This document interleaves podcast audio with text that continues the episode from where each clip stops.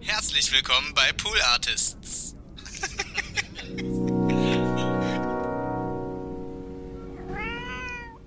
Nee, ich bin mit Freunden und mit meinem Hund und Konzerte, aber ich bin jetzt nicht so, oh, bin ich froh, wenn ich abends mal um 8 Uhr das Telefon ausmachen kann, dass ich mal meine Ruhe habe. Nee, würde ich, also ich bin, ich bin gesellig, wenn, wenn ich mich wohlfühle mit Leuten, ne, dann sehr, aber wenn ich mich nicht wohlfühle, dann bin ich nicht gesellig. So ein bisschen, der Oliver, manchmal ist er gesellig, manchmal ist er nicht gesellig. Und wenn er, wie das ist, zeigen wir euch nach der nächsten Maus. Klingt zwar komisch, ist aber so. Eins, zwei, eins, zwei, drei, vier. Die wir Schokolade Erfahrung.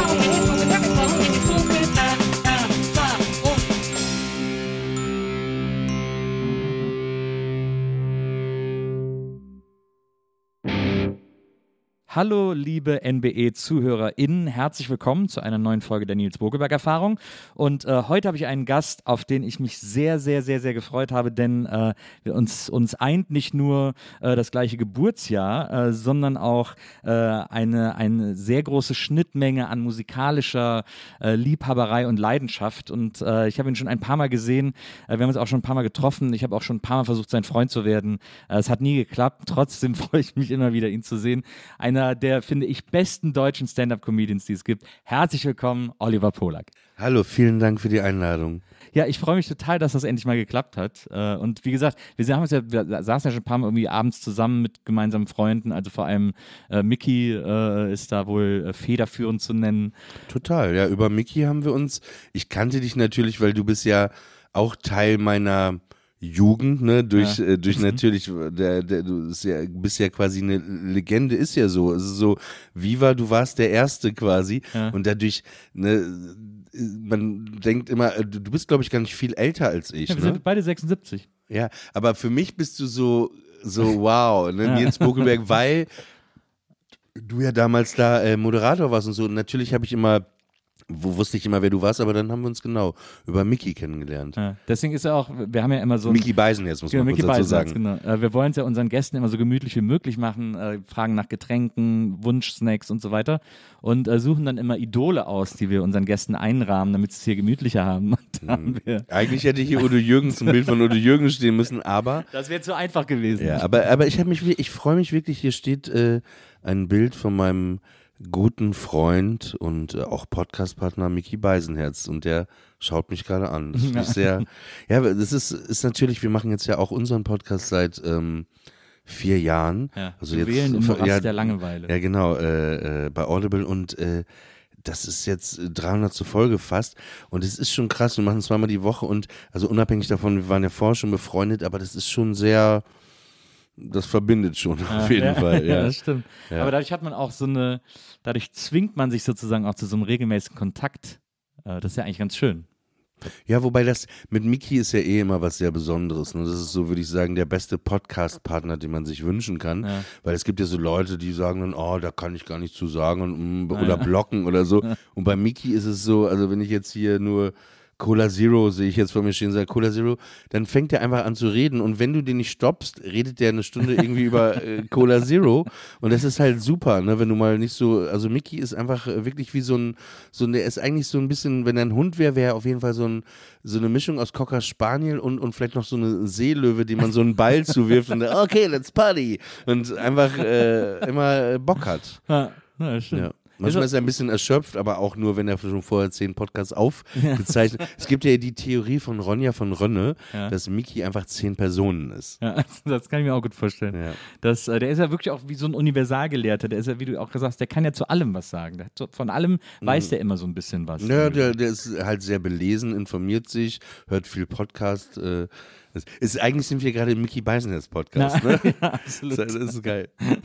Der Mickey Beisenherz Appreciation. Ja, nein, äh, aber wirklich, äh, das ist mit ihm immer sehr, ähm, ja, schön. Das ist ein feiner Kerl. Das ist ein absolut feiner Also Kerl. er, er, er spielt das gut, dass er feiert. Er das kann das stimmt, gut ja, ja. vortäuschen. Ob es ist, weiß keiner von uns. ähm, Ach, ich Im Ruhrgebiet sind sie meistens so feine Kerle. Ne? Ja, da das gibt es wenig so, wo man sagt, äh, wo kommst du nochmal her? ich komme aus Köln, also aus dem Rheinland, Ja, ja. kurz vor Köln. Jetzt bist du ein bisschen trauriger. Das ist ein guter Name für deine Biografie, kurz vor Köln. Ja, die, äh, meine Frau will ihre Biografie immer nach Fest kommt ab nennen. Ja, auch ein guter Name. Bitte, nach? Auch. Nach Fest kommt ab. Ist auch ein guter Titel für eine Biografie. Okay, ja. Meine äh, ist wahrscheinlich Oliver Polak, ein Leben mit doppelt Käse überbacken. Sag mal, was ich, äh, worüber ich gestolpert bin, du hast ja 98 auch bei Viva gearbeitet. Also haben wir uns quasi knapp verpasst. Ich glaube, ich habe 98 aufgehört, wenn mir nicht alles Das täuscht. kann sein, ja. Ich, ich war, ich äh, habe zu der Zeit in England äh, studiert, aber so ein Studium, was ich gar nicht machen wollte, hab da nur rumgegammelt und, und dann sagte ein Freund, ja, das ist doch auch nicht und, und dann sagte ich mal Musikfernsehen. Eigentlich natürlich, ne, fand man MTV immer Na cooler klar. als Viva, Ja, ne? logisch. Dachtest Das du, fand was- sogar ich. Ja, Also- du, es- aber, aber dann dachte ich, ja, aber die sind ja in Köln und so. Und dann war ich irgendwie ein paar Tage zu Hause in Papenburg, obwohl ich noch in England studiert habe. Dann habe ich einfach bei der Auskunft damals so angerufen, 11800, äh, ja. ich hätte gerne die Telefonnummer von Viva. ja, und dann habe ich Viva Köln angerufen, habe ich mich zur Personalabteilung durchstellen lassen, so mit 18, 19. Ja, äh, ich würde gerne ein Praktikum bei Ihnen machen. Äh, gibt's sowas?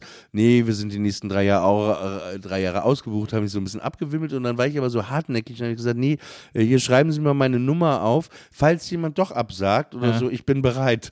Und ähm, echt, zwei Stunden später ruft Caroline Graller aus der Redaktion Vivasion mit Stefan Raab an Ja. und sagt, ja, äh, sie hat gehört, ich suche einen Praktikumsplatz, aber es wäre jetzt ab relativ bald, aber ich würde in London leben. Ich so, kein Problem. Ja, könnte ich denn für ein Vorstellungsgespräch übermorgen kommen? Ich so, ja klar. Mich in Papenburg in Zug gesetzt, zu Viva gefahren, da war dann ähm, Markus Wolter. Ja, der war ja damit der Chef, äh, also Redaktionsleiter von Raab. Genau, Raab und hat auch die Castings, glaube ich. Genau. Hat er nicht dich auch gecastet? Ja, der hat Ich mich auch gecastet. Ja. Genau, und Markus war da und äh, der heute ja äh, Chef vom Brainpool ist. Na, nee, von äh, Ende Bunny. Mol.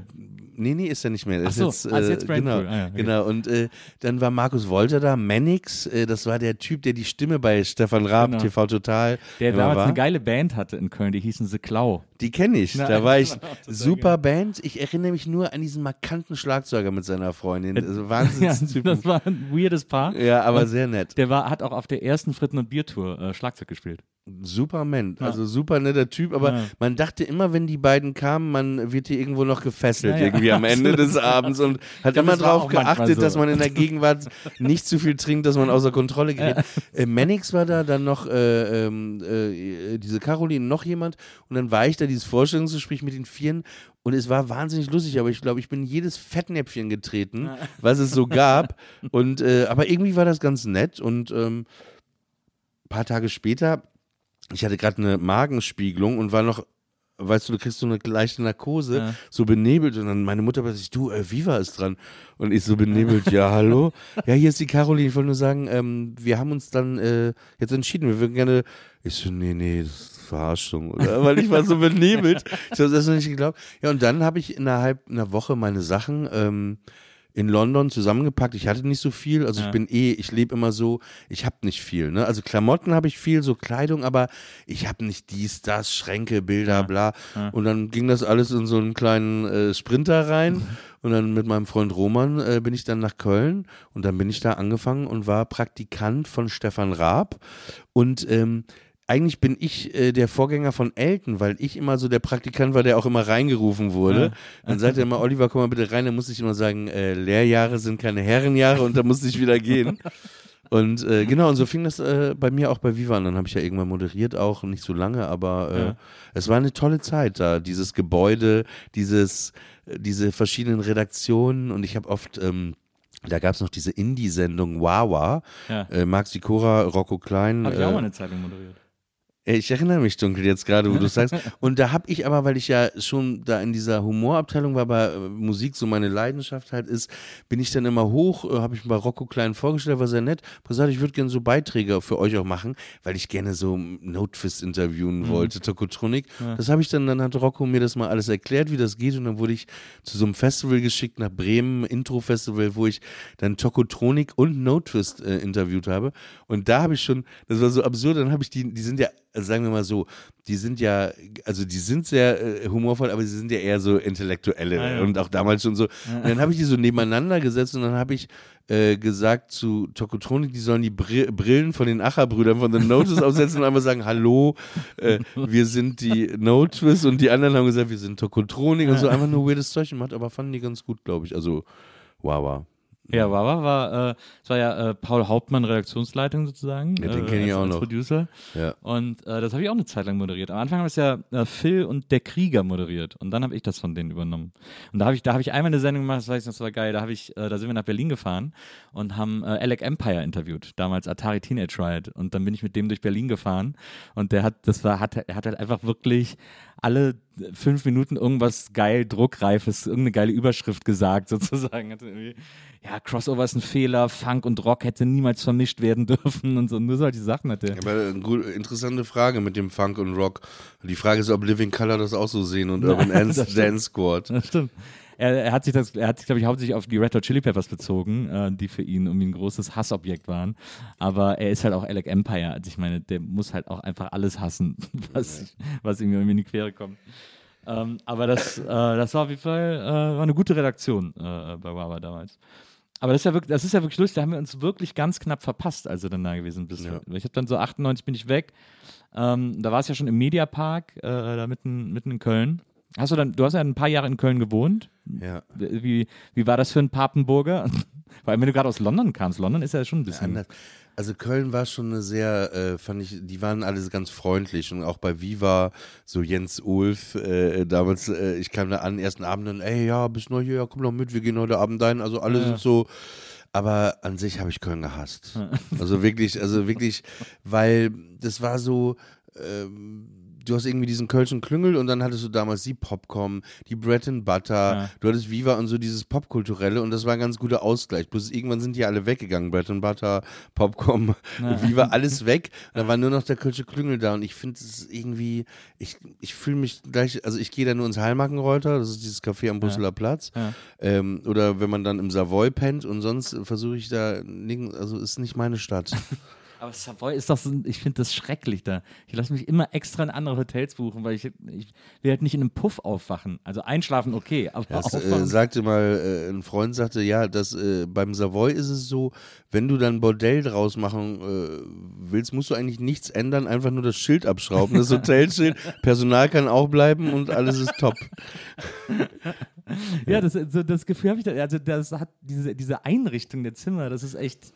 Ja, ich finde, wa- was da so ein bisschen das Ding ist, also ist ja auch irgendwie schläft man da, weil ich, ich finde es ganz gemütlich, die haben so neue Apartments, aber natürlich ist es auch manchmal, du willst ja irgendwie ruhig frühstücken, dies und das, und das sind halt alle, ne? Ja. Also und auch viele, mit denen man einfach nicht frühstücken Absolut, will. Ne? ja, Und, Na, wie geht's und bla Ja. und. Ja. auch, auch das ein guter Grund, äh, sich woanders reinbuchen zu lassen. Ähm, als du dann, äh, als dann mit Viva irgendwie, als klar war, dass das nicht mehr so richtig prickelnd ist und so, und du dann auch äh, aus Köln wieder weggegangen bist und so, ähm, hast du ja, wenn ich das richtig äh, verstehe oder richtig gesehen habe, erstmal so ein bisschen gedacht, so Richtung Schauspielerei im weitesten Sinne zu gehen. Nee, ich habe gar nicht groß gedacht. Das Ding war, Musik war eigentlich immer meine Leidenschaft, aber dann war, da hatte ich da bei Viva moderiert und irgendwie äh, habe ich dann ja den Disney Club auf RTL moderiert und dann habe ich irgendwie so eine Rolle, wurde ich angefragt für so eine RTL-Sitcom, wo ich fünf Jahre mitgespielt habe. Ja. Dann habe ich so Schauspiel irgendwie gemacht, aber das, was ich gespielt habe und so, ich mochte das einfach wirklich nicht. aber ich war auch so ein bisschen planlos, so Ja. kann man wirklich so sagen. Und dann ähm, irgendwann bin ich äh, wegen der Liebe äh, aus Köln weggezogen. äh, Wegen der, für die Liebe nach Berlin und für, äh, wegen dem Hass auf Köln aus Köln weg. Und dann, äh, genau, dann, dann war ich so in Berlin, dann war ich so ein äh, Jahr krank, das war so 2004, da hatte ich äh, Hodenkrebs zum ersten Mal und da äh, habe ich nochmal so einfach ein Jahr nichts gemacht und mal gefragt, was will ich denn überhaupt machen? Ja. Und dann habe ich über Stand-up-Comedy nachgedacht, aber fand das damals schon, was man so kannte aus dem Fernsehen, auch nicht so gut. Ne? Aber also ne- quasi deutsches Stand-up. ja, ja, genau. Das Ja, fand ja. ich alles relativ grauenvoll. Äh, aber und deswegen habe ich auch nie drüber nachgedacht, Comedy zu machen. Weil wenn das Comedy für mich war, wollte ich das nicht machen. Ich habe so Otto, ich bin mit Otto Walkes aufgewachsen, Happe Kerkeling, Absolut. die ich natürlich verehre. Aber es war auch nochmal eine andere Form. Und dann habe ich irgendwie mal Sarah Silverman gesehen und so ein paar, paar und so Stand-up angefangen zu gucken. Und dann dachte ich, ah, interessant. Und weil ich nichts gerade hatte und so, dann dachte ich, ah, fange ich mal an und benutze, äh, so wie das Seinfeld oder Sarah Silverman so Leute auch machen, meine Biografie als Basis so für meine Comedy schon. Dann bin ich, habe ich mir so so ein Set, äh, hat mir äh, ein äh, befreundeter Autor, ähm, den ich kannte, so aus dem Fer äh, vom Fernsehen her, mit dem habe ich mich zusammengesetzt. Ist oft ja auch so ein Dialog. Stand-up und dann habe ich ein Set geschrieben und dann habe ich herausgefunden, dass es das scheinbar Varieté in Berlin gibt. Das ist so eine offene Bühne viermal die Woche seit fast 40 Jahren und dann bin ich da hingetigert, ne? Und dann bin ich dann wirklich monatelang jeden Abend da, wo man konnte, immer aufgetreten, natürlich auch gescheitert und bin einfach angefangen, hab so, ja. Ja, die, die scheinbar in Schöneberg, die ist ja auch legendär. Äh, da gehen ja auch äh, alle möglichen Comedians hin, um irgendwie neue Bits auszuprobieren oder so. Krömer ist ja auch regelmäßiger Gast. Die sind da auch, genau, die sind da auch Mario Barth, Kurt Krömer, Hirschhausen, um jetzt so die drei größten wahrscheinlich zu nennen, die sind da angefangen. Ne? Also die sind wirklich da angefangen und wenn man so Geschichten, das ist super, das ist eigentlich wie eine Wohnung als kleines Theater, da passen 50 Leute rein. Äh, da sagten Leute, die das damals verfolgt haben, schon Mario Barth war einfach krass, ne? weil der einfach so krass viel Energie hatte in dieser kleinen äh, Wohnzimmerbühne da und äh, äh, genau, die sind da alle angefangen. Und manche kommen auch immer wieder vorbei. Also ich gehe manchmal auch hin und aber auch so Sebastian Kremer, so ein Chansonnier, tritt da auf, Bodo Wartke, so Leute, so ein Klavierkabarettist immer wieder. Und was ich gerade gesehen habe, das war richtig geil, weil Sebastian Kremer hatte moderiert und ich wollte mir mal wieder anschauen, Sebastian, was er für neue Lieder hat. Wir sind befreundet und dann, da war da so ein Typ und dann dachte ich, habe ich schon mal gesehen, Beppo Pohlmann. Weißt du, wer das mir ist? nichts, ne? Naja, der ist von den Gebrüder Blattschuss, Kreuzberger Ach, Nächte. wirklich? Der Original-Typ halt. Ist Ganz netter Typ und der, der ist schon auch, hat einfach Bock, aber der war, war jetzt auch nicht so, das war richtig geil. So, der hat da, dann Kreuzberger Nächte sind lang gespielt und alle haben mitgesungen. Das war, äh, war schon eine Experience. Ja, das glaube ich. Ich bin da sogar auch mal aufgetreten. Da hat ja jeder sieben Minuten. Also man kann sich ja am Anfang anmelden und kriegt dann sieben Minuten, äh, nicht mehr, nicht weniger, egal wer man ist und, ähm, und kann da irgendwie Sachen ausprobieren. Und ich habe da mal so eine, ich habe da mal so eine sieben Minuten Lesung gehalten aus einem Buch, das hieß Sexfront. Äh, das ist so ein, so ein 70er, Ende 70er Jahre Aufklärungsbuch äh, von Günter Arment, das so extra, das so betont jugendlich geschrieben ist Ja. und heute natürlich super lächerlich und albern, wenn du so die Texte heute so liest. Und da habe ich da so äh, draus vorgelesen und wollte das mal ausprobieren. Das war auch sehr witzig. Und ich habe auch viele Lacher gekriegt. Also ich, ich habe ich hab nicht gebombt, wie man im, äh, in der Comedy so schön sagt, aber äh, ich habe da dann nichts weiter draus gemacht. Aber ich kann mir eh vorstellen, bei dir sind Lesungen wahrscheinlich so 50% lesen, 50% selbst sich analysieren und kommentieren, oder? Und dann so Lacher viele bekommen. Naja, genau. Auch viel, äh, viel moderieren sozusagen, viel wegmoderieren. Ähm, aber äh, ja, es ist natürlich ein, ein, ein legendärer Ort, um, um irgendwie anzufangen. Ich meine, die Geschichte hast du jetzt auch wirklich schon äh, sehr oft erzählt, aber ich finde das trotzdem so. Ich habe so, ich gar nicht so oft erzählt, lustigerweise. Wirklich nee. nicht? Ich, aber ich, ich habe so das Gefühl, dass so. wa- Aber was ist denn so. Weil, äh, was ist so die zentrale Triebfeder, das auszuprobieren? Weil das ja, ich meine, wenn du. Ja, weil wenn du da stehst und es nicht, nicht funktioniert, ist das ja auch ultra frustrierend. Ja, ist ja, ist ja vieles, ne? Also egal welchen Beruf oder was du lernst, am Anfang bist du ja nie, ne? Du, das ist halt alles Training, ne? Äh, aber klar, das ist nochmal, es ist nochmal was anderes, äh, wenn du alleine irgendwie äh, in einem Beruf äh, scheiterst, weil du die, die Torte nicht richtig gebacken hast, oder äh, als wenn du vor 50 Leuten stehst und scheiterst. Aber das ist Teil davon. Das ist halt ein Teil der Stand-Up-Comedy. Aber es ist so klar, als Band kannst du ein Lied proben, proben, proben, dann gehst du hin, spielst das erstmal, kriegst eine Reaktion. Als Stand-Up-Comedian ist es so, ohne Filter, gerade in so einem kleinen Laden, du kannst dich nirgendwo verstecken, du gehst raus und nach ein paar Minuten merkst du halt, klappt das heute, klappt Ja, das nicht. ja. Aber du hast ja auch immer verschiedene Leute, du hast verschiedene Leute mit verschiedenen Leben, die verschiedene Sachen erlebt haben. Das kann alles immer sein und deswegen ist jeder Abend auch, also wenn du richtiges Stand-up machst, äh, anders. Ne? Also du bist so ein abgewichster Hund, der jetzt einfach nur sein Ding. Aber ich mache zum Beispiel viel Crowdwork, das heißt auch viel mit dem Publikum reden und so. Und deswegen ist es dann immer mal, ist mal wieder anders. Aber ich bin da auch schon krepiert in der Scheibe, also wirklich krepiert. Also so, dass du so, so, so mal Abende hattest, wo, wo da einfach so ein Kabarettpublikum war, die wollen Jongleure sehen. Dann kommst du irgendwie mit einem, weiß ich nicht, äh, äh, äh, Sodomie-Gag um Ja, die Ecke. ja. Und dann ist aber erstmal äh, sechs Minuten Silent Room. Ja, ne? das, ist Also doch, das so- muss doch so krass sein, das ja, auszuhalten. aber das ist ja eben, ich mache das jetzt ja fast seit 15 Jahren, Stand-up auch, krass. Und äh, ich merke jetzt, hm. und ja, das ist natürlich, äh, du, du suchst immer mehr deine Stimme, findest die, aber es kann immer wieder krass sein, ne? Aber das ist ja wie, wie Dates, ne? Manchmal laufen die halt echt gut, äh, aber manchmal halt überhaupt nicht, ne? Da kannst du noch so lustig sein. Ja, aber, aber, äh, ja.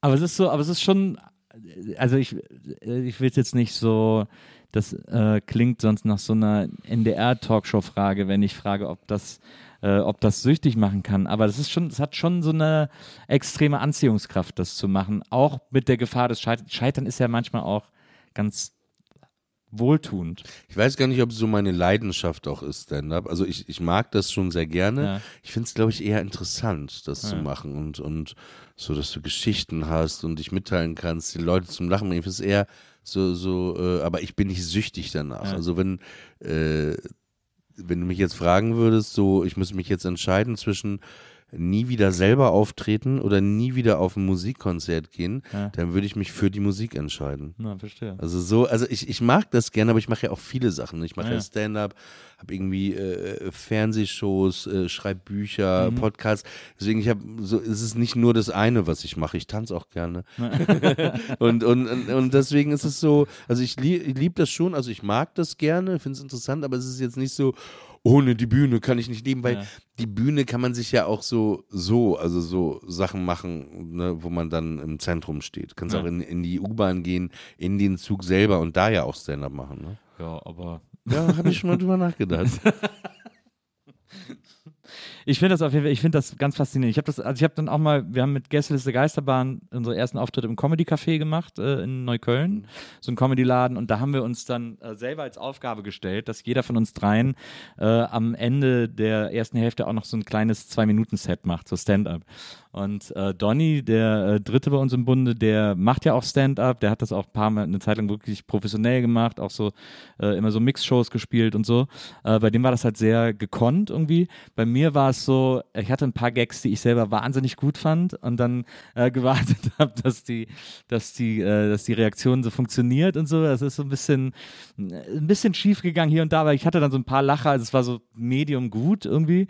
Und das Schönste war für mich an dem Abend äh, und der dritte bei uns im Bunde, Herm, ähm, der ein wahnsinnig lustiger Kerl ist, äh, der aber auch sehr, äh, also der ist auch sehr äh, engagiert für Tierwohl und so weiter, so solche Sachen sind ihm wichtig.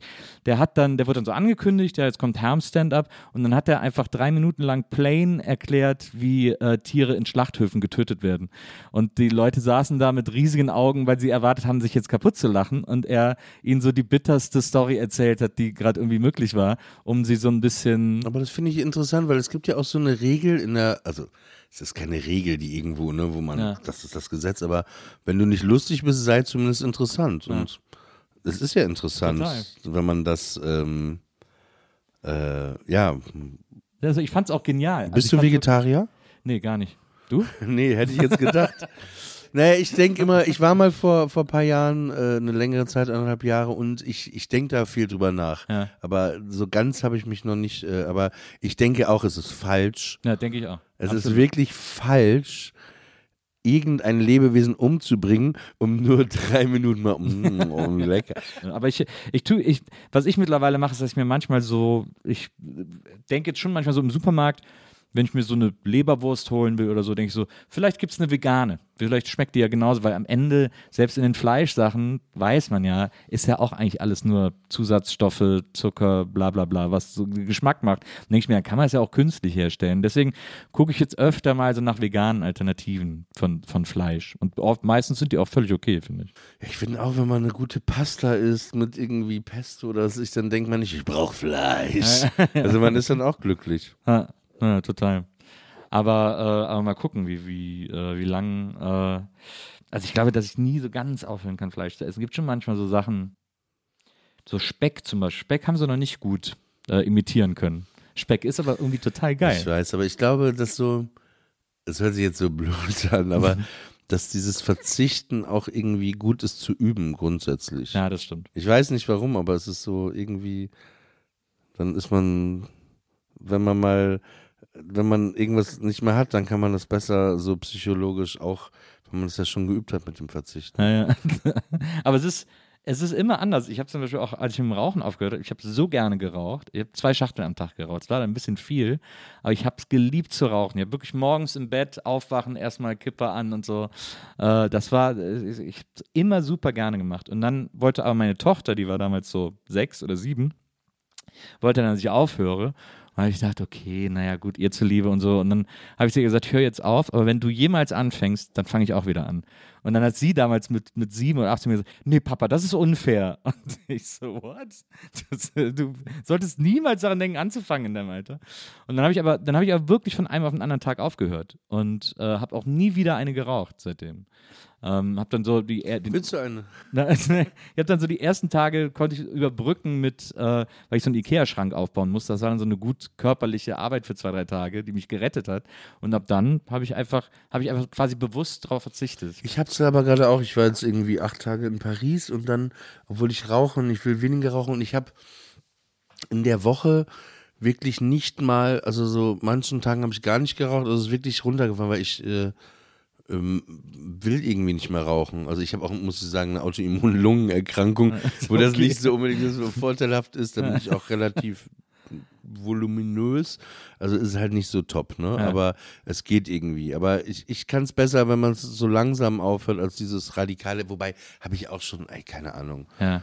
Ich glaube, bei. Rauchen funktioniert das nie langsam aufzuhören. Also so, ich glaube, bei Rauchen funktioniert das nie langsam aufzuhören, weil es dann doch zu geil ist, als dass man jetzt so sagt, so ja, und jetzt, ich versuche jetzt mal nur noch eine halbe Schachtel am Tag und dann versuche ich mal Nikotinpflaster oder hier diese ganzen E-Zigaretten-Gedöns und sowas alles. AIDS-Zigaretten? E-Zigaretten. ja, meine Leute sagen der AIDS immer AIDS, AIDS. So, was sind denn AIDS-Zigaretten? Hat der irgendwas erfunden?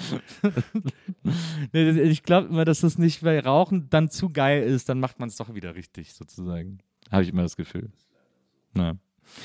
Ähm, ich überspringe jetzt einfach mal äh, wahnsinnig viel. Ähm, Warum? Warum nicht? Ach so. Ich- tatsächlich, äh, weil, äh, weil ich gerne über, äh, wir können auch hin und her springen, ich will sowieso Ja, ja, ein bisschen kann- hin und her springen. Ähm, weil ich gerne über diese äh, neue Netflix-Show von dir sprechen würde, äh, die ich jetzt gesehen habe. Was? Ich habe eine Netflix-Show? Ja, du hast eine Netflix-Show. Du bist einer der wenigen, äh, der eine Netflix-Show hat, worum man dich sicherlich sehr beneidet. Ähm, und die heißt äh, Your Life is a Joke. Ähm, ich erkläre kurz die Prämisse. Du triffst dich mit Leuten, die, äh, wie mein Eindruck ist, du immer sehr interessant findest und ähm, die irgendwie auch bekannter sind und verbringst mit denen einen Tag und am Ende des Tages roastest du die in so einem, in so einem Bit sozusagen, in einem. Stand-Up-Bit. Und äh, jetzt gibt es die ersten drei Folgen mit äh, Christian Ulm, mit Nura und mit Jennifer Weist, äh, bekannt als Jennifer Rostock. Ähm, und ich habe die drei Folgen jetzt gesehen und es gibt ganz viele wahnsinnig charmante Dinge an dieser, äh, an dieser Fernsehsendung, äh, die man so vielleicht auch einfach noch gar nicht gesehen hat. Also äh, du fährst mit denen im Manta rum. Herzlichen Glückwunsch erstmal zu dieser Autowahl. Ja, ich, ich liebe Manta. Äh, ich finde, das ist einfach äh, ein sehr unterschätztes äh, Auto. Ja. Es hat sehr gelitten in den, in den 90ern mit dieser manta Ja, aber ich fand immer, wenn man mal so ein Manta fährt, das ist einfach ein sehr schönes Auto. Ja, Das ist sehr, äh, die wollen das ja wieder auflegen, ne? wirklich. Ja, als E-Auto, als E-Manta. Es gibt ja schon so Bilder, sieht ganz What? geil aus. Ja? Ja, es, sieht, es ist so ein bisschen zurück in die Zukunft mäßig. So der deutsche DeLorean quasi. ja, stimmt. Bist du auch so, bist du auch so Auto äh, verliebt wie Mickey? Nein. Nee. Nee, ich, aber ich, DeLorean, klar, wenn man Ja, zurück in die DeLorean Zukunft, äh, aber äh, ich, ich, ich finde, ich fahre, ähm, naja, diese Autos, die Mickey teilweise auch fährt, ja zum Beispiel so einen älteren Mercedes, so einen Coupé, ähm, dieses Modell hatte mein Vater zum Beispiel als S-Klasse und mich erinnert das immer an so eine ganz gute Zeit, an die 80er.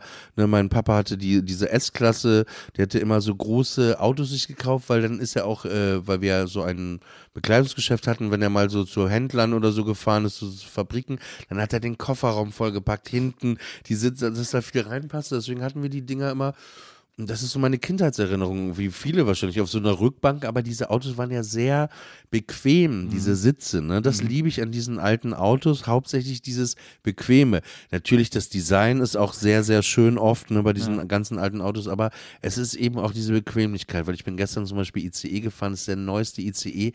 Ey, das ist wie ein Plastikregionalexpress, die erste Klasse, wo du denkst, sag mal, wer hat das denn hier designt? Also, wessen Idee war das denn? Ne? Und dann, dann kommen die ja immer bei Autos auch, ja, das ist gut für die Wirbelsäule, wo ich denke, ja, meine Mutter hat mich auch dazu gezwungen, zehn Jahre auf einer Futon-Matratze zu schlafen. Es hat nichts gebracht für irgendwas.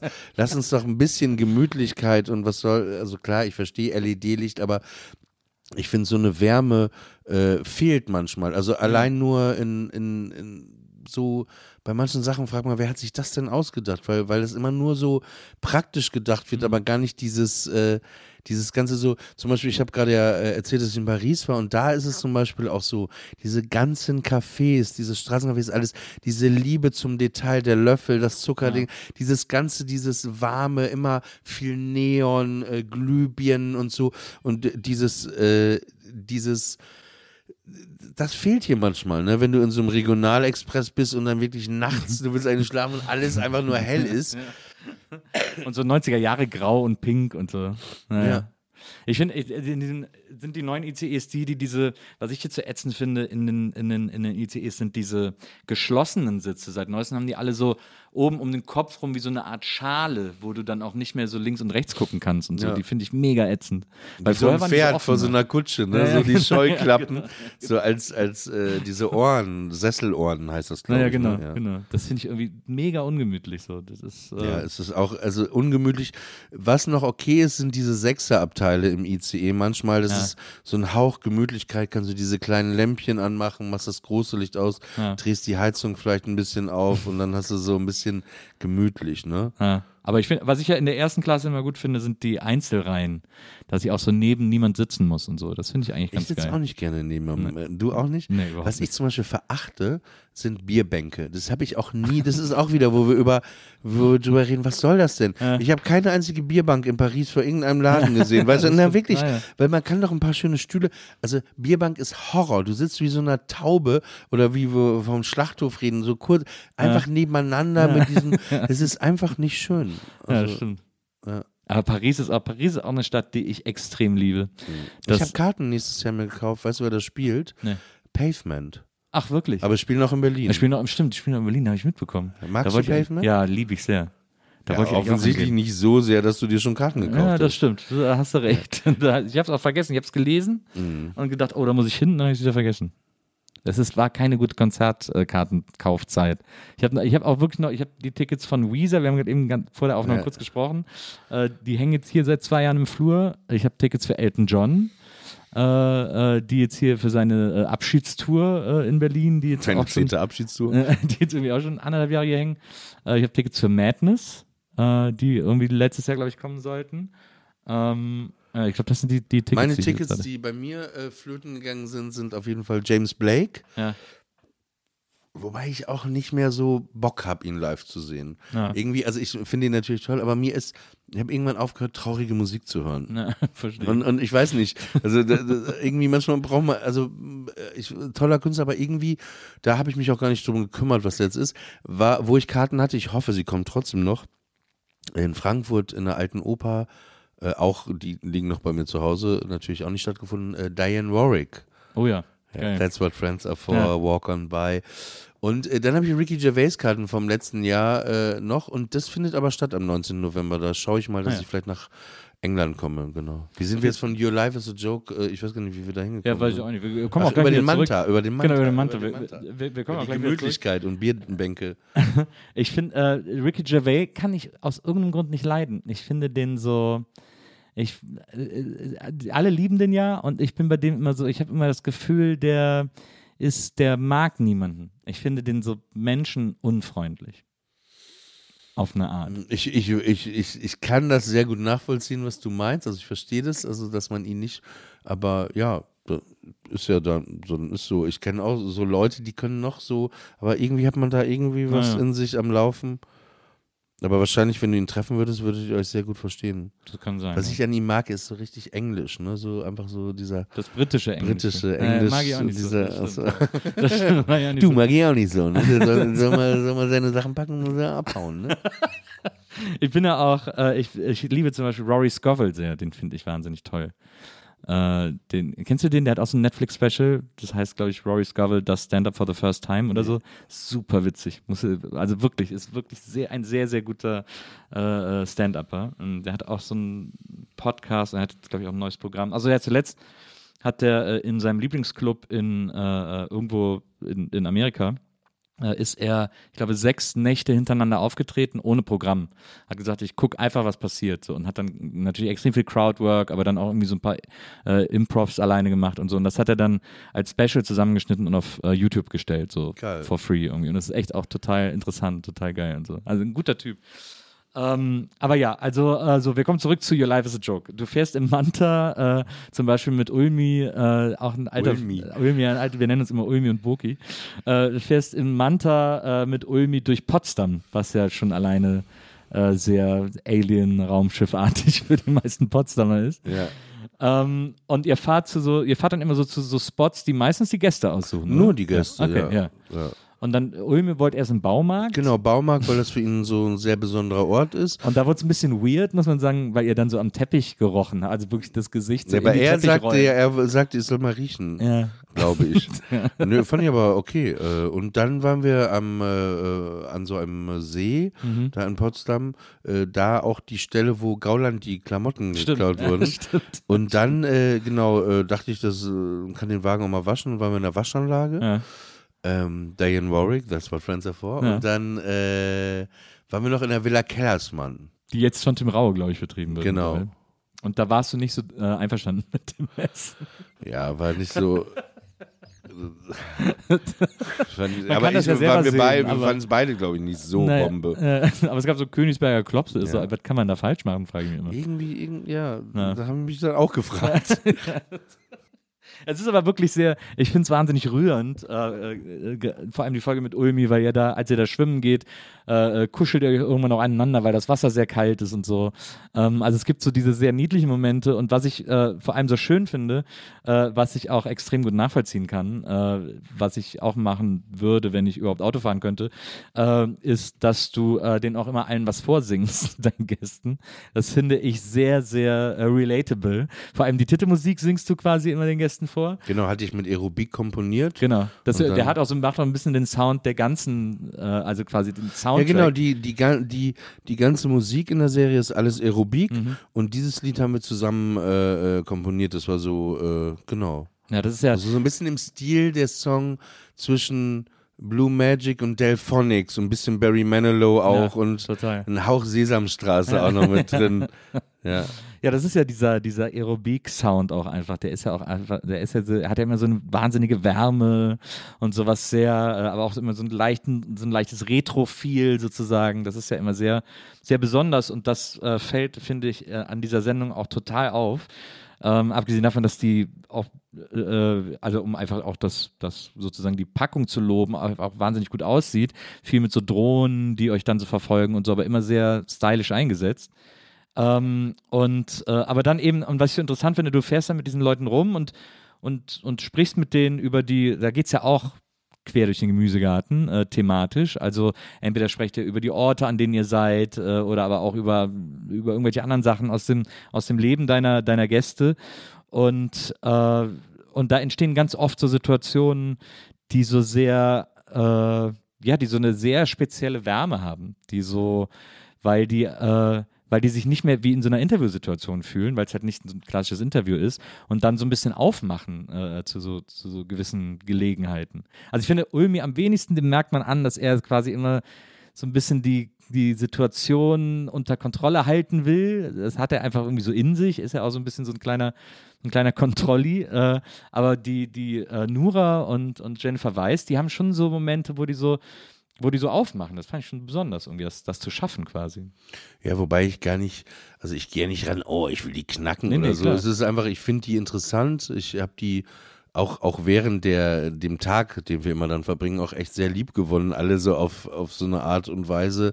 Und ja, und, und das ist halt das Menschliche. Entweder kommt man irgendwo an Punkte oder man kommt da halt nicht hin. Aber da geht es nicht, dass man, oh, da will ich jetzt aber, dass sie das erzählt. Also es- man ist dann eben überrascht manchmal auch. Äh, also auch, auch und es, ich, das hat mich auch sehr berührt, zum Beispiel bei Jennifer Weist, die Geschichte, die sie mit ihrem Vater zum Beispiel erzählt hat. Wusste ich natürlich nicht. Genauso wie bei Nura, ne, als sie dann das erzählt hat, wie sie überhaupt äh, hergekommen ist und dass sie äh, da immer noch nicht diesen Pass hat und so. Ja. Und das, äh, ja, da, da, da fühlt man dann in dem Moment äh, ja einfach mit, ne? Also so, aber das ist eben nicht so, so konzipiert, ne? Ja. So, äh, ja, so, dass man, das ergibt sich oder ergibt sich halt nicht, wie du eben ganz gut erkannt hast. Bei Christian gab es halt andere Momente, aber ja. Aber das ist auch die, Idee, ne? dass all- alles immer so ist, wie es ist Ja. und nicht so alles durchgeplant. Ja, da fand ich das ja auch bei Christian, fand ich es ganz, also schlau.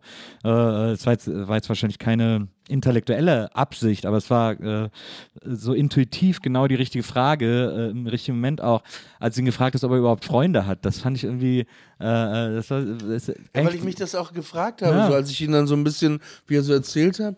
Genau, und das, das schießt dann in meinen Kopf und das meine ich auch nicht ironisch. Ne? Naja. Ich meine das nicht so dieses, naja, du, du hast wohl auch keine Freunde, Ja, ne? sondern ich habe mich das echt gefragt, wie das so ist, ob der überhaupt, also klar, man weiß ja, dass er äh, äh, eine Frau hat und Kinder und so, aber Ja. hat der überhaupt so Freunde? Will der überhaupt andere Menschen treffen? Ja, ja, das finde ich, und das, also, und das ist, also wie du gerade sagst, das ist, glaube ich, äh, das Angenehme daran, äh, vor allem auch, weil ich glaube, dass viele Leute das vielleicht gar nicht im Voraus ahnen, aber die ist einfach so angenehm ironiefrei, die Sendung, weil ja, äh, wir sind ja mittlerweile auch in einer Zeit, wo man meinen sollte, dass wir dieses ganze ironische Geballer irgendwie alle so langsam äh, überwunden haben sollten, äh, weil wir gemerkt haben, dass uns das irgendwie zu nichts führt äh, und dann deswegen irgendwie mal wieder ein bisschen Gespräch, versuchen Gespräche zu führen, die auf so einer, auf irgendeiner Art Augenhöhe stattfinden. So. Das, äh, das findet äh, sehr schön statt in, in Your Life is a Joke. Ähm, was ich sehr interessant fand, das war in der Folge mit äh, Jennifer Weiss, äh, wo ich äh, noch unbedingt genau darauf eingehen wollte. Du hast ihr erzählt, ähm, dass, dass, falls du jemals heiraten solltest, du unbedingt möchtest, dass You von Ten Sharp gespielt wird. Ähm, weil du findest, dass das eines der romantischsten Lieder aller Zeiten ist. Ich finde, das ist ein sehr, sehr, mich hat das mal berührt, das Lied. Ja. Und ich finde das nämlich auch. Ich finde das ein ganz brillanter, äh, brillanter Song. Es sind ja so zwei Holländer, glaube ich. Ja. Ähm, und Ja. ich habe mal, ich bin mal irgendwann, gar nicht so lange her, vom halben Jahr, in so einem YouTube Rabbit Hole gelandet, wo ich mir plötzlich nur noch so Live-Videos von Ten Sharp angeguckt habe. Aber die haben eigentlich nur das Lied, Ja, oder? absolut. Also egal. Und es gibt da einen Auftritt, ich weiß nicht, ob du das Video mal gesehen hast, das ist, glaube ich, der Geburtstag irgendeiner Königin in Holland. Ja. So ein großes Open Air, wo Ja. die live. Und das, ist- es ist einfach, das ist so ein gutes, starkes Lied einfach. finde ich auch. Das ist so. Aber da müsste ich auch durchheulen, glaube ich, die ganze Zeit. Das wäre so, oh Scheiße.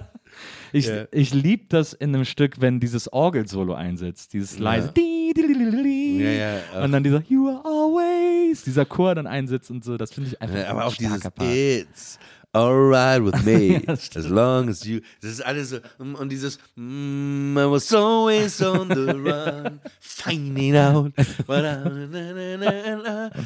Es ist einfach sehr viele gute Teile, das Lied. stimmt. Das war wirklich so. Das ist echt eine saustarke Nummer. Und das, das Witzige ist, der Typ singt die ja heute wahrscheinlich, weil er sie auch in der Zwischenzeit, wann kam das raus, Mitte der 80er? Äh, nee, ich glaube, es war Anfang der 90er. Ah ja, okay. Ja, es war noch, noch 90er, hundertprozentig. Also weil er das jetzt so Also 30 Jahre lang gesungen hat, äh, singt er das jetzt quasi immer genau gleich. Du merkst ihm das so an, dass es so sehr automatisiert singt, Ja.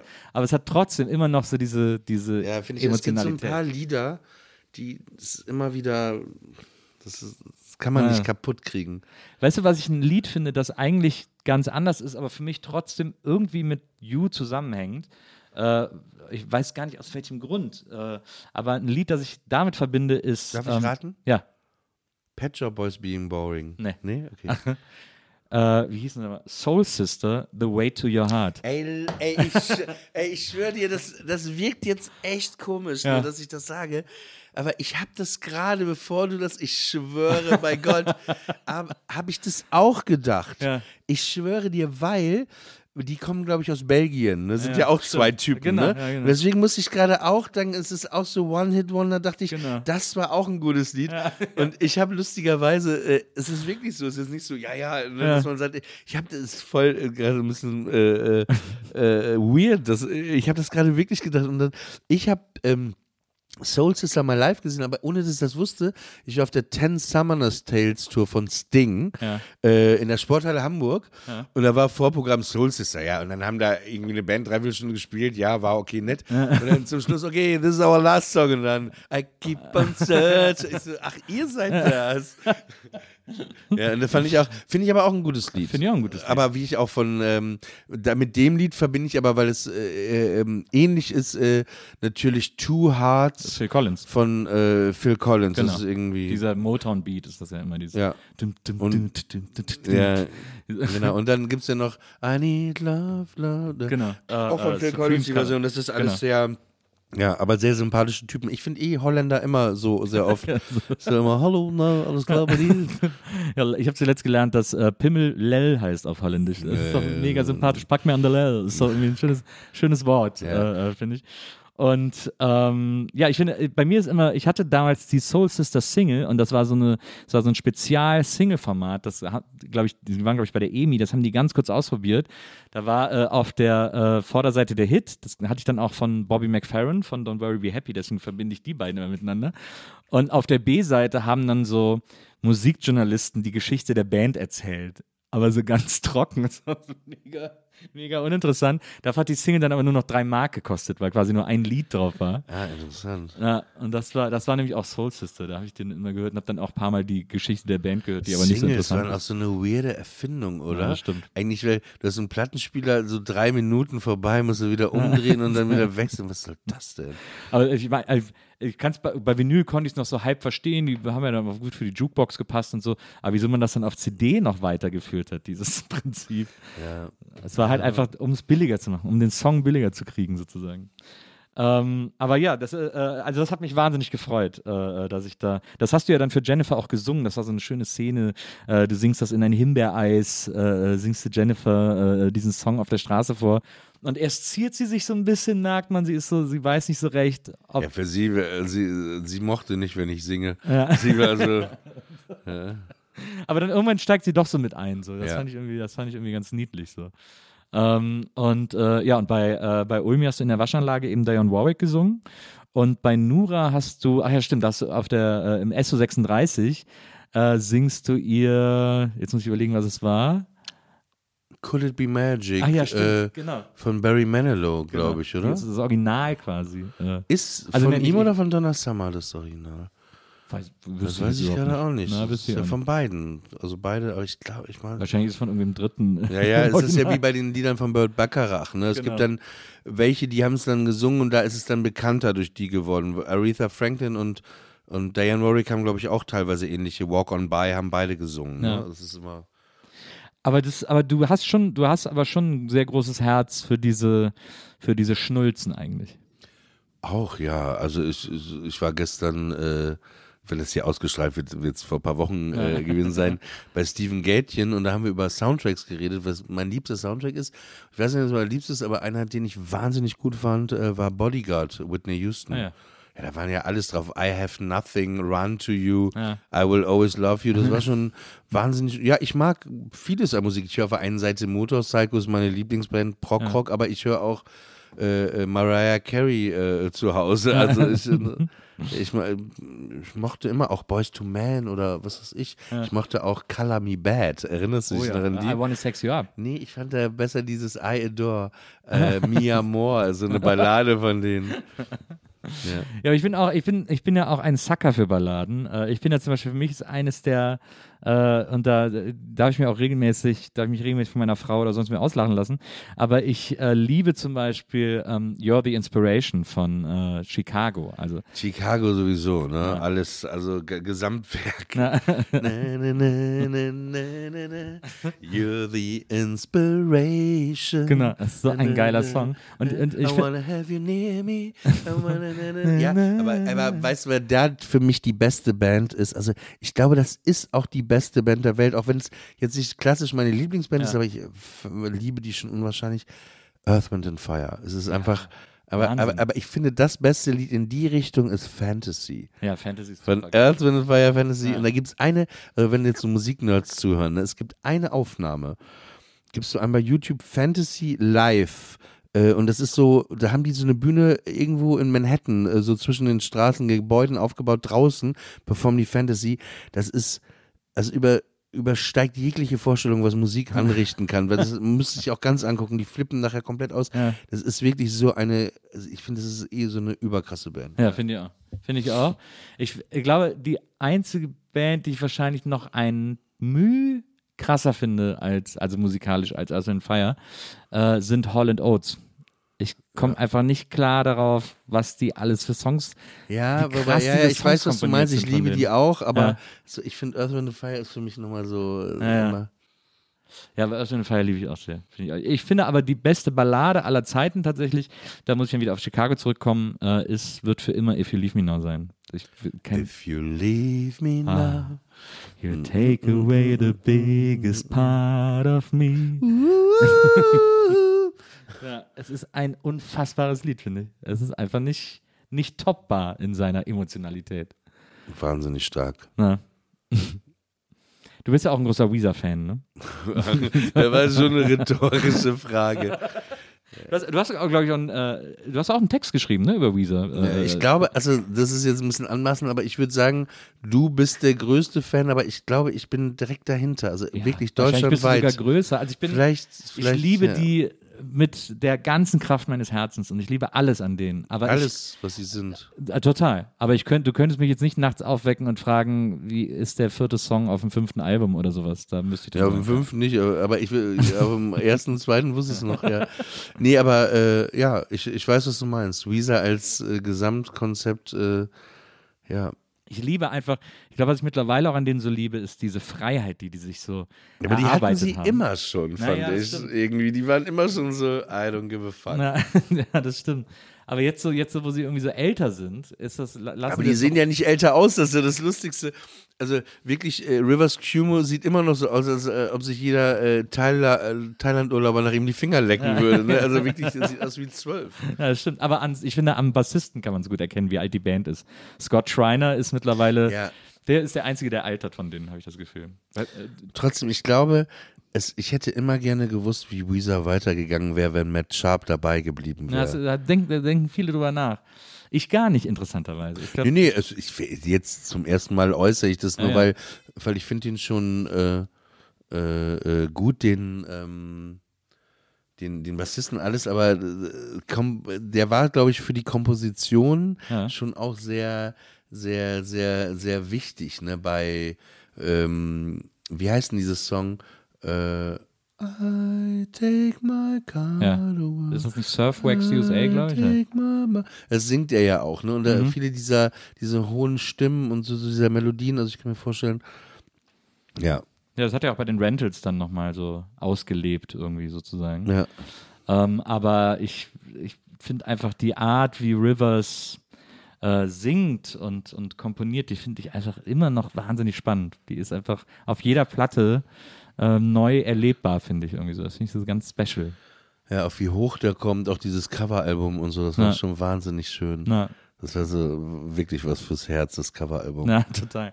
Ich habe das auch, ich musste das auch oft verteidigen, weil viele Leute gesagt haben so, ja, die Klinger wie das Original, was soll ich denn damit? Und dann habe ich immer den versucht zu erklären, ja, und das ist ja gerade die Kunst. Also, weil, Sehe ich genauso. Sachen ich hatte auch, aber ich, ich fange mit, mit äh, Mickey, das ist schon ein Streitpunkt, Weezer bei uns immer Ja. wieder gewesen. im aber aber ich, ich streite mich nicht mehr. Ich sag, okay, dann, ja, dann hört halt Foo Fighters.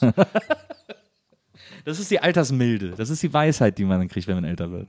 Ja, weil ich weiß ja, was Weezer sind, was sie mir bedeuten und, Ja. und was, also ich habe diesen selben Bass Light hier übrigens auch, der Ah, hier ja. steht. Deswegen eigentlich, ich sehe, ich sehe Parallelen.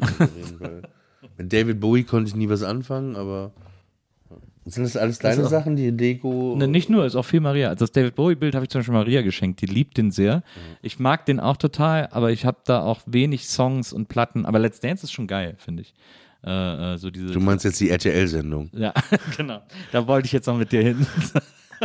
Nee, aber äh, äh, doch, Le- Let's Dance ist ein wahnsinnig und, und Ziggy Stardust und so. Ja. Ich finde auch ein paar Lieder, aber ich, I don't know, äh, war nie so. Aber irgendwie cooler Typ, fand ich. Und das hier, äh, hier hängen die Poster vom Flug des Navigators. Das ist Marias großer Lieblingsfilm aus ihrer, ich gar nicht. Aus ihrer Kindheit. Kenn ich gar so- nicht. Hier ist Prince. Genau. Den habe ich noch kurz vor seinem Tod äh, in Paris live gesehen. Naja. Begeisterung, naja.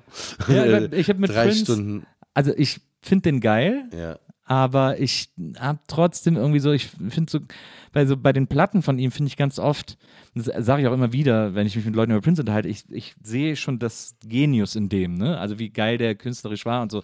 Aber ich habe bei dem super oft das Gefühl, dass der, wenn der so Songs aufgenommen hat, gerade im Studio, dass der so in der Hälfte des Songs gar keinen Bock mehr darauf hat und dann aus dem Studio rausgeht und im Rest der Band sagt, ja, führt immer das Lied irgendwie zu Ende und so. Und dann, Mhm. und dann hat man so Kompositionen, die alle so ausfransen irgendwie und nicht so, Ja, ich weiß, was du meinst, ja. das habe ich, Aber trotzdem, äh, äh, alles in allem auf jeden Fall äh, ein Bombentyp. ja, absolut. Total, finde ich auch. Das ist ein richtig guter Typ. Na, das ist ein Prinz. guter Typ ist er. Bei dem habe ich mich immer gefragt, ob der, äh, weil der auch noch aus so einer anderen Generation ist, irgendwie so in den 60ern äh, aufgewachsen und so, aber der war ja immer sehr körperlich und sehr sexuell auch äh, in den Platten, in den Themen, in den Songs, in den Outfits. Ähm, ob der sich zu einem späteren Zeitpunkt noch geoutet hätte, frage ich mich ganz oft. Oder ob der so, ob der in the closet war. Weiß ich nicht, ich finde dieses Outing finde ich ja eh so eine absurde, so eine absurde Geschichte, wo man immer denkt, ja, warum? Also so, so ne, warum muss man das denn jetzt sagen? Also so, Ja. ja. weiß ich, habe ich bei ihm nie drüber nachgedacht. Denke ich, denke ich, merkwürdigerweise bei dem andauernd drüber nach, wenn ich ihn sehe. Fandst die Musik scheiße, aber gebumst hat sie gerne Ja, auf mit jeden dem, Fall. oder was? Da warte ich immer noch auf das Outing. äh, aber deine, äh, eine deiner ersten Bands, also ich habe mal äh, gelesen, deine ersten Erfahrungen hast du als Schlagzeuger der Rockband Sternzeit, aber äh, ich habe woanders gelesen, äh, du wärst dann irgendwie äh, in sehr jungen Jahren in der Punkband Satanic Trip gelandet. Ey, wo steht das, ey? Das, das sagte der Stephen Gätchen auch, sag ich mal, Satanic Trip. Es war einfach, ich habe Schlagzeug gelernt und da war so eine Punkband aus Rede bei Papenburg Ja. äh, äh, und äh, ja, und die suchten Schlagzeuger, Satanic Trip.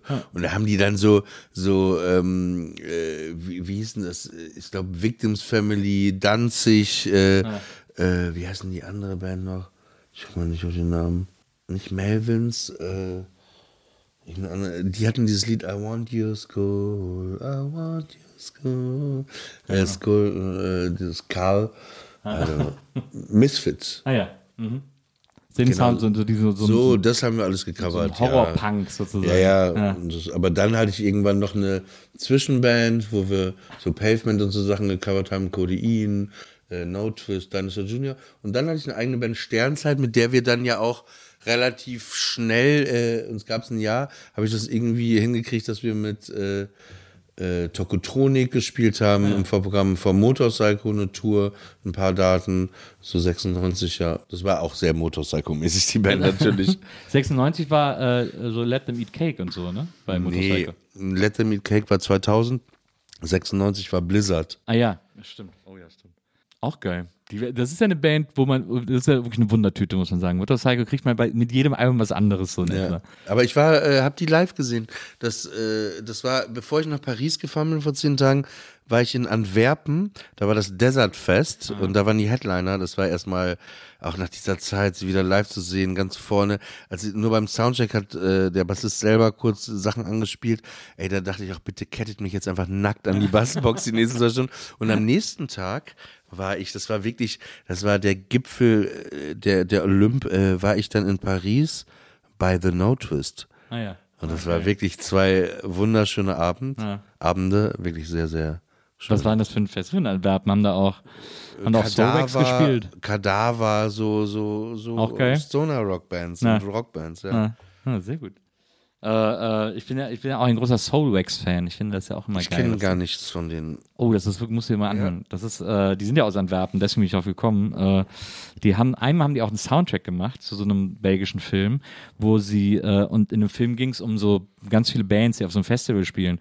Und sie haben sich dann, äh, sie haben dann alle Songs äh, gemacht. Also haben quasi immer als eine andere Band einen Song auf diesen Soundtrack gemacht und haben irgendwie so zwölf verschiedene Bands gemimikriert. Äh, das eine war eine Punkband, das andere war eine Rockband, das andere war eine Hip-Hop-Band und so. Und das haben die echt geil gemacht. So. Das klingt echt total geil. Ähm, die haben ja auch Too Many DJs gemacht, haben ja dann auch aufgelegt und so. Und die sind irgendwie, das sind so zwei Brüder, die sind, haben irgendwie einen geilen Output. Ganz spannend, was sie machen. So. Sehr, sehr, sehr hörenswert. Ähm, aber hast du irgendwann mal, ich meine, du machst jetzt mit, mit äh, Carsten, also mit Aerobik, äh, auch so ein bisschen Musik, äh, habt auch eine Single gemacht ab und zu. Aber hast du nicht, hast du nicht so das Bedürfnis, auch mal wieder irgendwie eine Band zu haben und auf Tour zu gehen und so? Ja, und Und nein. äh, das war ja so bei Forever Corona, dem Song letztes Jahr, da hatte ich ja so eine Band in der Fußgängerzone in München gesehen. Die hatte ich angesprochen und die haben das dann äh, mit mir an. Äh, die waren so, so junge Musikstudenten, 19, sowas. Äh, mit denen habe ich das ja in der Fußgängerzone auch live gespielt.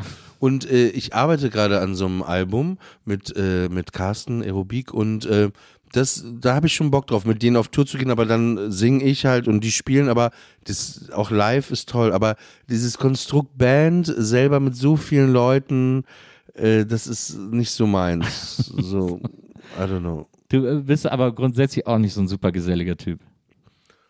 Also du bist schon gern mit Freunden, aber du hast auch gern deine Ruhe. Nee, Ruhe finde ich vor allen Dingen manchmal gar nicht so. Äh, nee, ich bin mit Freunden und mit meinem Hund und Konzerte, aber ich bin jetzt nicht so, oh, bin ich froh, wenn ich abends mal um 8 Uhr das Telefon ausmachen kann, dass ich mal meine Ruhe habe. Nee, würde ich, also ich bin, ich bin gesellig, wenn, wenn ich mich wohlfühle mit Leuten, ne, dann sehr, aber wenn ich mich nicht wohlfühle, dann bin ich nicht gesellig.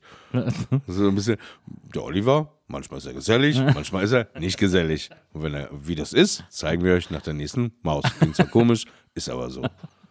Ist denn, äh, mit was für Leuten bist du denn nicht gesellig? Was, was, welche Art von Leuten gehen dir auf die Ketten? Weiß ich nicht. Es ist so. So Trottel halt. Ne? Das ein Trottel. Ottos. halt- Jetzt, äh, Ottos finde ich immer äh, Trottel, weiß ich nicht. Kann man so jetzt nicht. Äh, willst du jetzt eine Liste haben mit Namen? Polaks Liste. nee, überhaupt nicht. Nee, nee, weiß ich nicht, aber so Leute, weiß ich nicht. Ist immer schön, wenn man sich wohlfühlt, ne? wenn man sich irgendwie richtig fühlt, verstanden fühlt, selber zuhört auch, weiß ich Ja. nicht. Ja. Ähm, ich wollte noch eine Sache unbedingt von dir wissen, die ich gelesen habe, die ich sehr, sehr faszinierend fand. Ähm, du hast nämlich äh, erzählt, dass dein Vater, und das hast du ein bisschen von ihm abbekommen, totaler Zirkusfan war. Und du auch deswegen totaler Zirkusfan bist.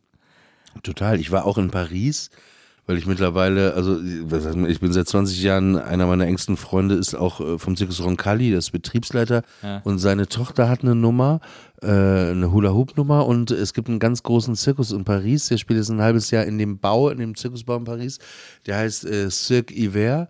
Und äh, da war ich jetzt auch in Paris in der Premiere. Und ich liebe Zirkus, es war in Papenburg im Emsland, da war halt nichts los, da war Ich alles wollt- trist. und das war halt, sobald da ein Zirkusplakat hing, dann war man immer so bunt. Und dann bin ich jeden Tag zum Marktplatz mit dem Fahrrad gefahren, geguckt, ob schon ein Wagen da ist. Am Anfang war ich halt ein bisschen abgefuckt, ne, weil da war dann immer auf dem Plakat Eisbär, Ah, ja. dieses eine Plakat, das immer war mit einem Ah. Elefantenpferd. Und dann kamst du dahin, dann hatten die diese Tiere gar nicht. Ja. Das fand ich ein bisschen kacke damals schon, ne, so diese, weil, aber dann habe ich geblickt, okay, das läuft so. Ähm, und dann bin ich da immer hin und ich habe dann irgendwann auch immer angefragt, als ich so zehn war, auch gefragt, darf ich mit aufbauen? Dann habe ich mit den Zirkus aufgebaut, da alles so die Stühle wirklich? rein, ja, ja, Ja. Zelt mit aufgebaut und dann ähm, auch die Tiere habe ich dann irgendwann gepflegt, immer auch so da Kacke wegmachen, Heu, bla, dies, das. Und äh, ich habe dann auch Tiere, das war dann so das Größte, äh, vom, von den Stallungen, zum Beispiel die Pferde und so äh, zur Manege gebracht. Ne? Ja. Also so, und einmal wurde ich vom Affen gebissen, weil da war eine Nummer, wo so ein kleiner Affe und der hat irgendwie gesagt, zack, dann hab ich einmal kurz, aber das fand ich, äh, Zirkus war für mich so ein Fluchtort eigentlich auch.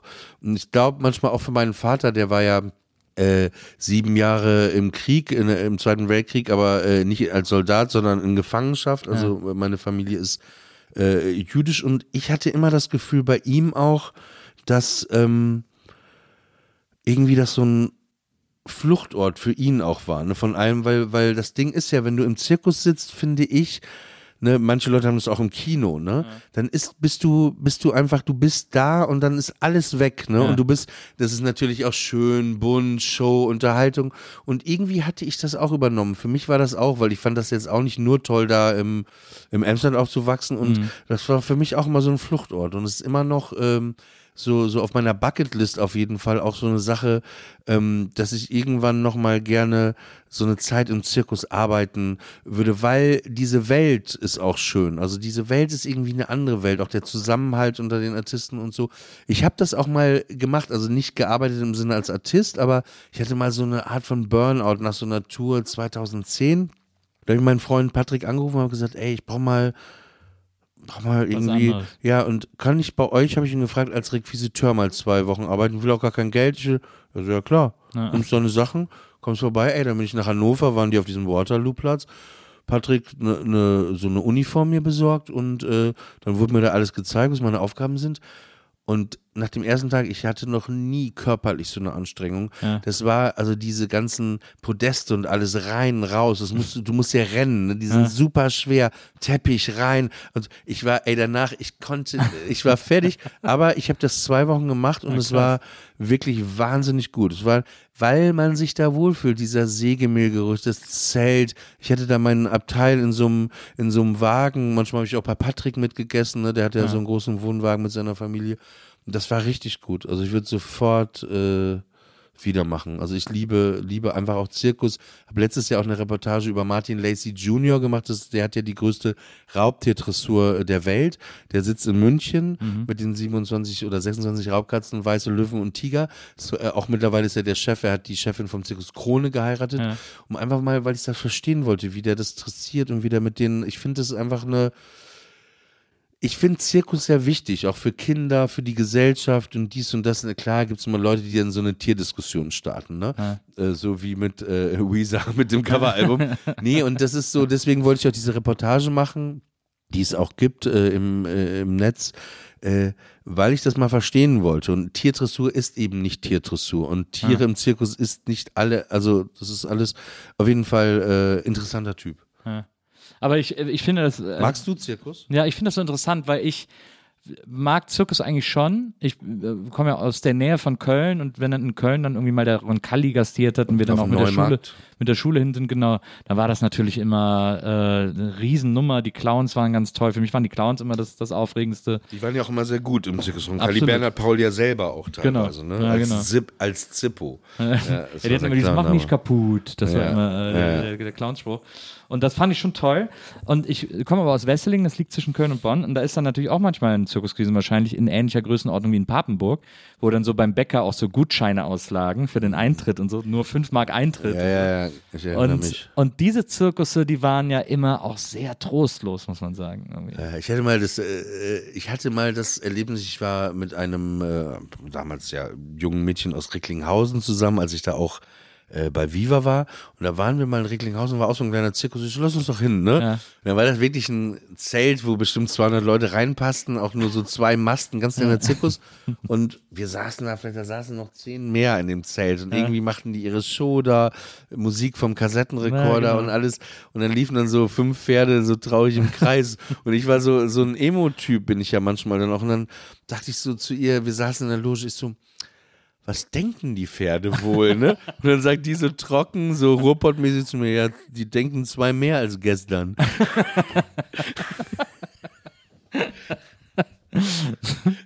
Ich, ich habe aber auch, ich äh, muss aber auch ehrlich sagen, also es ist natürlich, äh, äh, sind diese kleinen Zirkusse oft trostlos. Ich habe aber auch einen riesen Softspot für so Trostlosigkeit. Ich, ich, ich liebe trostlose Orte, die ziehen mich magisch an. Also wenn ich irgendwo bin, wo es irgendwie, ich, war vor, bestes Beispiel, äh, vor zwei Jahren äh, war ich mit Maria und ihren Eltern, haben wir so eine USA-Reise gemacht, von äh, Miami nach New York, irgendwie so im Auto. Und dann äh, haben sie, und für mich mit der schönste Ort auf dieser Reise, neben Savannah, was wirklich ein pittoresk und absurd hübscher Ort ist, äh, waren wir auch in Atlantic City im November. Und das ist der, einer der saddest places on earth. Irgendwie da im Casino, wo wirklich nur noch, also auf der, auf dem, auf dem, wie heißt das, äh, auf dem Boulevard, auf dem Strandboulevard hingen zu der Zeit auch nur noch Junkies rum und, äh, und im Casino hingen so vereinzelte Typen, die einfach nicht mehr von den Geldautomaten loskommen rum und so. Und, äh, und dann sind wir da sogar in eine Comedy-Show gegangen, in so eine Mixed-Show von so Comedians, die, die so, so eine Saisonanstellung da hatten äh, und jeden Abend vor 20 Leuten auftreten und deswegen alle keinen Bock mehr hatten. Alle mega abgefuckt. Einer hat sich auf der Bühne die Jacke angezogen und ist rausgegangen, weil er Feierabend hatte. Also weißt du, so, das war so der Vibe. Und ich habe gedacht, oh mein Gott, ich will Monate hier bleiben. Ich liebe alles daran, weil ich Kann ich dieses, nachvollziehen. ich hab, ich weiß, ich weiß nicht, was das ist, aber ich finde so Trostlosigkeit, das ist für mich, wenn so zu sehen, wie die Menschen. Schönheit der Trostlosigkeit. Total. Das hat halt was Wahrhaftiges immer, ne? Ja, genau. Ja, ja, so eine Kneipe, auch in der du manchmal irgendwo in eine Seitenstraße in Hamburg reingehst, wo dann einfach ein oder zwei Typen am Tresen sitzen, einer hängt da vor diesem die, die, die, Ja, die, genau, die, die, genau. die, vor diesen, äh, ja, aber Es ist dieses, das ist ja dieses Scheitern so zu sehen, das ist irgendwie, das hat, das macht irgendwas mit mir. Irgendwas Beruhigendes hat das. Irgendeine beruhigende Wirkung hat das irgendwie. Er ist ja ein bisschen diese Szene auch in dem Film Absolut die Giganten. Ja. Äh, Mit Frank Gehring, Florian Lukas, äh, Antoine, äh, Nachname, ja. äh, Antoine äh, Saturn äh, und, äh, und äh, die drei sitzen da eben auch in dieser Kneipe und da sind diese an der Theke ist der Typ und dann diese Verlierergeschichten. Mhm. Ne? Und dann flippt ja Florian Lukas in der Szene auch so aus und sagt, ey, können die nicht einfach mal die Schnauze halten? Hier will überhaupt niemand eure Verlierergeschichten erzählen. Das interessiert die irgendwann niemanden, bla. Könnt ihr einfach mal, halt doch einmal mal die Fresse. Und dann flippt der Bartyp aus. Ey, du bist jetzt mal still. Ey, am Ende, ne, gerade die wie ihr, die denkt, ihr werdet was ganz Besonderes. Am Ende sitzen die hier alle wieder, alle sitzen die wieder an der, und das fand ich so eine, auch eine, so eine, äh, an diesem Tresen, an diesen, die, so eine prägnante Beobachtung, weil ist, das ist am Ende so, am Ende ist das doch alles irgendwie egal, Ja, ah, ja finde ich auch. vielleicht. Es ist auf gar keinen Fall egal, äh, dass du heute hier gewesen bist. Und äh, man muss auch sagen, das Gegenteil von Trostlosigkeit äh, ist deine äh, Netflix-Sendung Your Life is a Joke. Äh, drei Folgen sind jetzt raus, sollte man sich unbedingt angucken. Ähm, sehr, sehr, sehr sehenswert. Ich bin gespannt. Ich hoffe natürlich sehr auf weitere Folgen. Ich ähm, auch. Ja, äh, und ich bin äh, gespannt, weil wie gesagt, es ist ja wirklich, wenn man, wenn man beobachtet, was du machst ähm, und das irgendwie so eine Zeit lang begleitet. Ich habe ja auch damals, als du äh, zum Beispiel den jüdischen Patienten veröffentlicht hast, dieses Buch, das hat mich ja auch so tief berührt und bewegt und so. Äh, Habe ich dir, glaube ich, so auch direkt danach wie eine Nachricht geschrieben Ich und so, ich erinnere mich dunkel. Naja, weil ich das so, äh, äh, weil ich das so bewegend fand irgendwie. Ähm, und äh, deswegen, ich bin, es ist wirklich ein großes Auf und Ab immer zu äh, mitzubekommen, was du alles machst. Und ich finde das ganz aufregend. Ich freue mich auf alles, was da noch kommt. Ja, Und vielen Dank äh, wirklich für die Einladung. Das war äh, sehr gut. das fand ich auch. Jetzt drehst du mir nochmal Mickey um, damit Ja. ich mich auch von Mickey nochmal verabschieden Ja. kann. Ja, ey, das ist ein bisschen, oh Gott, ey, das ist so ein bisschen, oh Gott, das, ich will gar nicht, ich will es nicht jinxen, ja.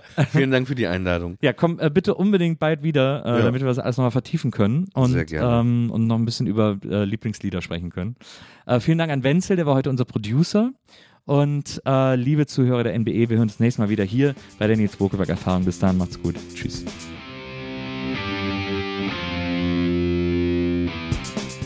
Die Nils Bokeberg Erfahrung. Von und mit Nils Bokeberg. Eine Produktion von Pool Artists.